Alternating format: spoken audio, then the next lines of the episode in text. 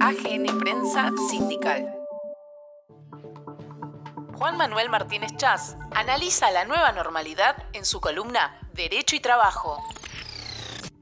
Esto de la nueva normalidad. Es una, es una palabra que eh, tiene un alto, un alto voltaje eh, de incertidumbre y hay que llenarlo de, contenido.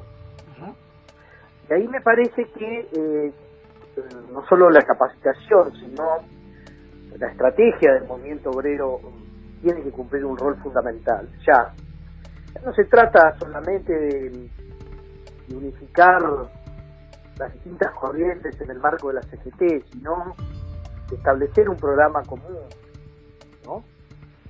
Porque eh, el entendimiento de la pandemia, mirando los datos, como no podría ser de otra manera, es evidente el costo mayor de esta pandemia los están pagando los trabajadores y los más vulnerables. Y esto de la nueva normalidad en nada significa un concepto cerrado donde el Estado vaya a cumplir un rol preponderante, digamos. Em, yo creo que los sectores del capitalismo, del capitalismo más concentrado, vieron desbordados sus... Em, sus posibilidades de atender la pandemia, además porque para los sectores de la salud y otros sectores no era negocio poner plata y atender la pandemia, bancar a sus trabajadores y demás, entonces eh, transfirieron inmediatamente con una actitud eh, de un socialismo repentino muchas responsabilidades al Estado. Pero no está claro, desde mi punto de vista, eh, que esta pandemia, que ha sacado lo mejor de la ciudadanía argentina, lo mejor del pueblo trabajador, no conduzca a esa nueva normalidad que nosotros pensamos tiene que ser una sociedad más justa, cuando algunos sectores del capital piensan que esa nueva normalidad va a implicar más desprotección y más barbarie recordamos que habían pasado una semana, 15 días, de que el presidente de la Nación, con un consenso amplísimo y donde todos estábamos bancando la cuarentena, el grupo Techín echó a 1.400 trabajadores.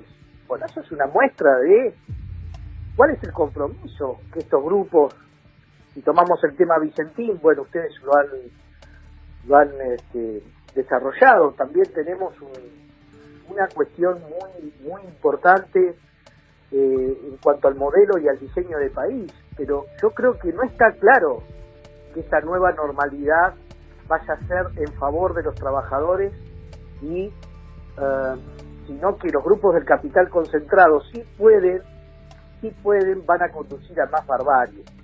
Y esto, em, digamos, no debería asombrarnos, no debería asombrarnos, porque esta fue la actitud sistemática de los grupos concentrados desde, desde siempre, desde las grandes crisis de la humanidad.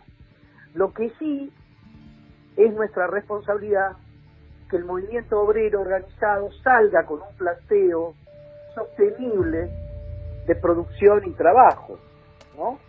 Eh, y además, donde hay intereses indelegables de la patria que van a tener que ser sostenidos con otra normalidad que achique las desigualdades en Argentina. Mira, Gustavo, eh, si nosotros hablamos de nueva normalidad, parece que la agenda del, del capital concentrado es que la nueva normalidad sea el teletrabajo, el trabajo en plataformas sin derechos. Pero ojo, y nosotros también desde el movimiento obrero tenemos voz. Y podemos decir que la nueva normalidad donde el empleo hay que reconstruirlo y está en emergencia, puede ser la eh, extensión sin die o la prohibición de los despidos, la posibilidad del salario mínimo garantizado, el acceso universal a los salarios, a, los, a las a las condiciones de protección social.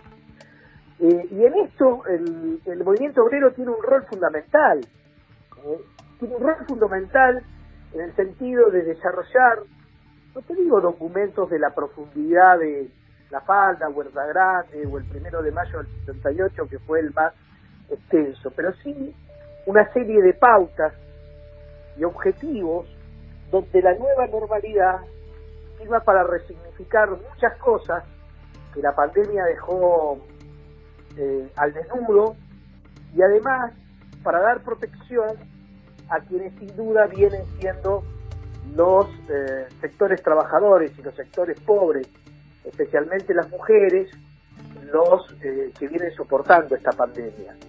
Digo, el teletrabajo podrá ser una realidad, regulado y demás, pero ojo que también el, el, movimiento sindical puede plantear que en la nueva realidad eh, la prohibición de despido forma parte de la nueva construcción del Estado, porque tenemos que empezar a reconstruir como después de una guerra y vamos un millón, vamos un millón seiscientos mil, eh, perdón, mil seiscientos millones de trabajadores entre los a tiempo completo y los informales que han perdido su trabajo. ¿no? Entonces sería una medida de toda lógica decir, señores, por lo menos en Argentina, el trabajo es un derecho humano fundamental, acá no se puede despedir. Pero esa bandera la tiene que asumir el movimiento sindical. Eh, me parece que no estamos dando esa discusión. Que la crisis justifica algunas cuestiones. Por ejemplo, que 800 eh, 800 personas nos tomen en el obelisco y em, eh, nos, em, nos traten de a través de los medios hegemónicos fijar la agenda. Pero al mismo tiempo, y vos lo sabés muy bien, ese día 9 de julio, de un lado de Reconquista había un banderazo de los estafados por Vicentín para festejar la estafa que han tenido. Y por el otro lado, teníamos el conjunto del movimiento obrero que apoyaba la intervención y la expropiación de una empresa fundamental para la soberanía alimentaria y por el comercio exterior. Y da la sensación de que esas agendas las vamos perdiendo, ¿no? A, mí me preocupa y me hace ruido también en esto que vos estás señalando, que haya una especie de acción retardataria a través de un discurso, insisto con esto, de igualación en torno a la crisis, porque pone al trabajador en el mismo nivel que el empresario, cuando esto no es así, porque está claro que el que capitaliza su ganancia es el empresario y el que en las crisis se descapitaliza es el trabajador. Ahí me parece que hay un error conceptual muy importante en función de querer mostrar una imagen de unidad entre oposición y oficialismo que no es parte de la realidad. Sí, yo, y además me parece que falta la voz, la voz del movimiento obrero, porque viejo, viejo, viejos tratadistas del derecho del trabajo te dicen, cuando la crisis es más profunda, la protección debe ser más profunda. ¿no? Al revés, acá parece que compramos el escenario de la crisis como una em, posibilidad que nos permita conculcar derechos, reducir salarios, empeorar condiciones de salud y seguridad en el trabajo. Em, pero ojo, ojo, también hay que tener en cuenta que eh, estos 800, estas 800 personas que evidentemente quieren, em, eh, acompañados por los medios hegemónicos, tienen una, una mirada que parece que nos fija en la agenda. El movimiento obrero organizado y los movimientos populares, no es que le regalamos la calle, no estamos saliendo a la calle porque cuidamos la vida. Entonces tampoco hay, que transmitir bien estas cosas. Yo te decía lo del 9 de julio en, Rosario, ¿no? la movilización de los de las organizaciones sindicales en apoyo de, de, de la intervención en Vicentín fue invisibilizada por los grandes medios. Digo, ¿no será un momento de que el movimiento obrero, así como lo, representan algunas construcciones como AGN Prensa Sindical y demás, tenga su propia agencia de noticias para generar contracultura? Sabemos que en Clarín, en Nación, estos datos se van a ocultar, no van a surgir. Está claro, pero nosotros tenemos que forjar lo, lo propio, estamos de acuerdo con eso, porque si no te ganan la agenda, pero también te ganan el territorio con un sentido común que va en contra de los intereses del movimiento obrero en Argentina.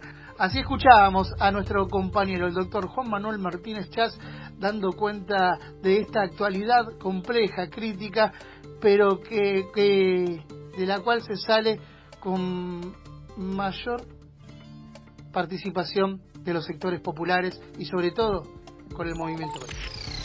Producciones de AGN Prensa Sindical. Podcast.